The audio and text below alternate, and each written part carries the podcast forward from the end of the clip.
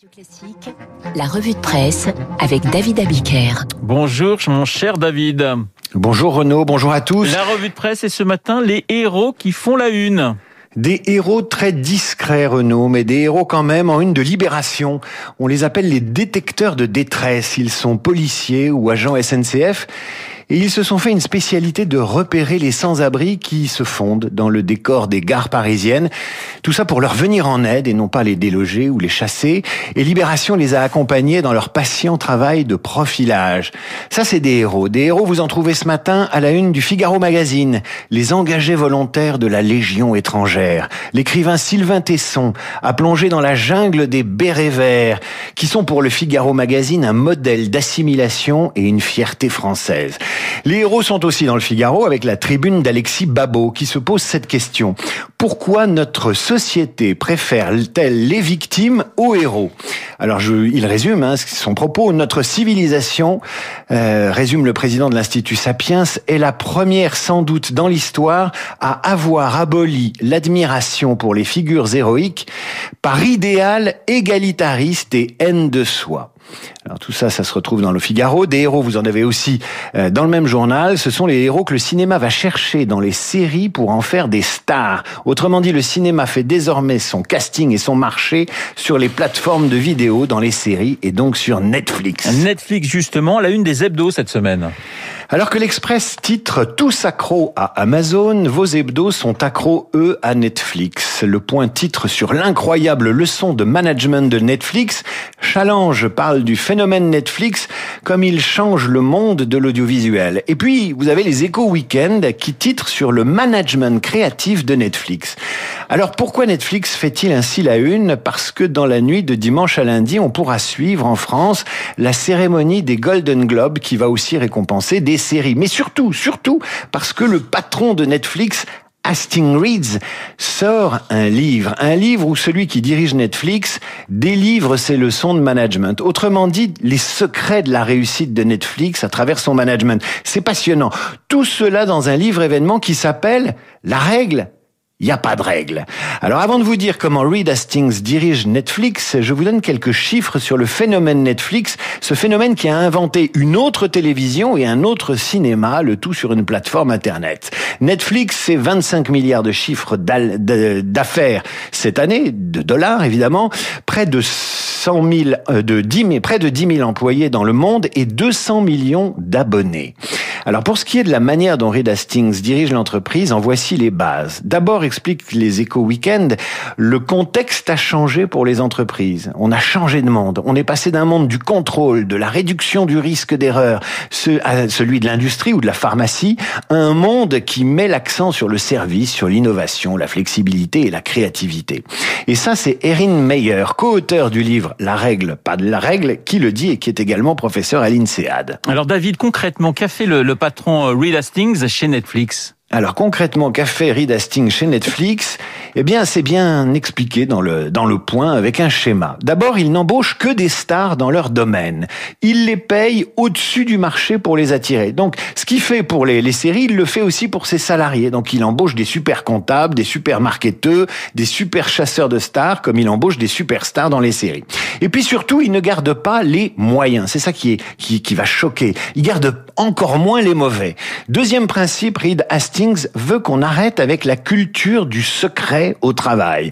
Quand on a quelque chose à dire, on le fait euh, et on le dit. On ne le fait pas dire par quelqu'un d'autre. On oublie les protocoles humains de politesse et ça marche dans les deux sens. Si je ne veux pas respecter la vie du patron, bien je ne le respecte pas et je le lui dis. Si un collègue a envie de me dire quelque chose, il me le dit à moi et il ne passe pas par le patron. Ça vaut pour les chiffres.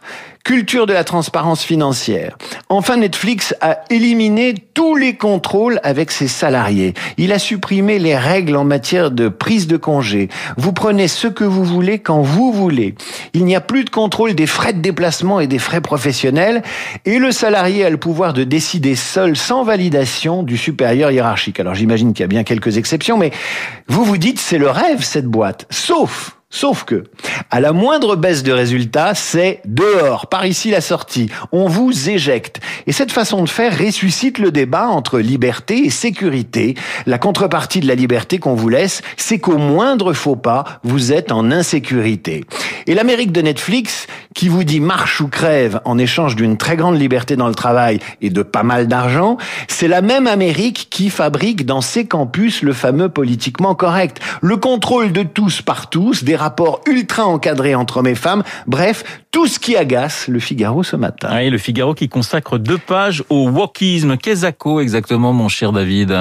Alors qu'est-ce que c'est que le wokisme auquel le Figaro consacre euh, tant de caractère C'est le fait d'être éveillé, c'est-à-dire d'avoir pris conscience des discriminations qui touchent les femmes, les minorités visibles ou invisibles, les gays, les transgenres. Le wokisme, c'est la conscience que tous ceux qui ne sont ni mâles, ni blancs, ni hétérosexuels sont un peu moins égaux que les autres, comme dans un sketch de Coluche qui a 40 ans.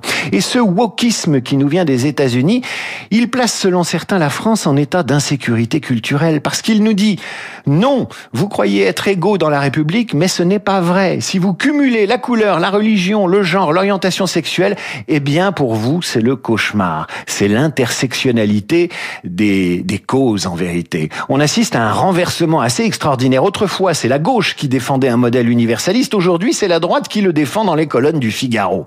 Mais dans la newsletter du Monde, parue aujourd'hui, on vous explique que Boris Johnson lui-même est inquiet par l'arrivée dans les universités anglaises de cette culture woke qui perturbe l'organisation traditionnelle de la société anglaise. C'est ça le monde qui change. Le monde qui change, c'est la Croix qui fait sa une ce matin sur l'égalité homme-femme au travail. Le monde qui change, c'est encore Livre Hebdo qui vous raconte ce mois-ci le boom secret de la littérature féministe. Vous vous rendez compte que c'est un énorme filon éditorial, plus 15% d'essais consacrés aux femmes entre 2017 et 2020. En livre jeunesse, c'est plus de 44% de bouquins consacrés aux femmes. Vous lirez à ce propos la version française du Wall Street Journal qui vous raconte comment Amazon a censuré un livre publié en 2018 sur le phénomène transgenre aux États-Unis parce que ce livre défendait des thèses conservatrices qui ne plaisaient pas euh, aux esprits woke d'Amazon. C'est aussi ça la culture woke, les grandes firmes américaines qui disent à leurs salariés marche ou crève en échange de la liberté et de l'argent, mais qui en même temps censurent les livres qui ont des idées conservatrices qui ne leur plaisent pas. Mais je termine avec Livre Hebdo et le boom de la littérature MeToo. Dans Livre Hebdo, vous avez un super dessin, j'ai adoré. Vous avez deux femmes qui sont dans une librairie. La première choisit un livre, la seconde l'interroge sur le titre. Le titre, c'est Déconstruire les stéréotypes féminins pour un monde non genré. C'est ce que tu penses offrir à ta mère demande la première à la deuxième. Et l'autre lui répond Non, je vais l'offrir à mon père, à ma mère, j'offre un thermomix. Je crois que la vérité sur le nouveau monde se cache dans nos contradictions intimes. Merci mon cher David, David Abiqueré, la revue de presse comme tous les matins sur l'antenne de Radio Classique. Je vous signale que demain, concert euh, assez exceptionnel sur Radio Classique, concert à huis clos de l'Orchestre National Bordeaux-Aquitaine, dirigé par euh, Paul Daniel, donc samedi 27 euh, février, du Berlioz, mais aussi du Saint-Saëns, petit extrait de la Symphonie Fantastique.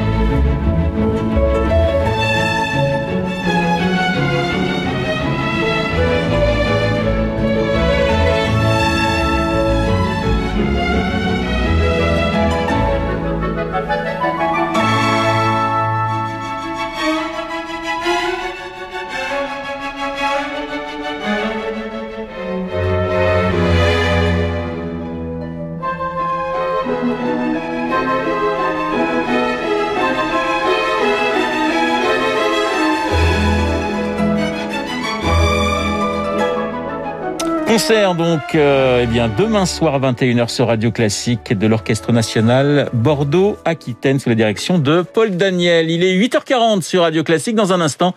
Euh, Esprit libre, Cécile Cornudet, Louis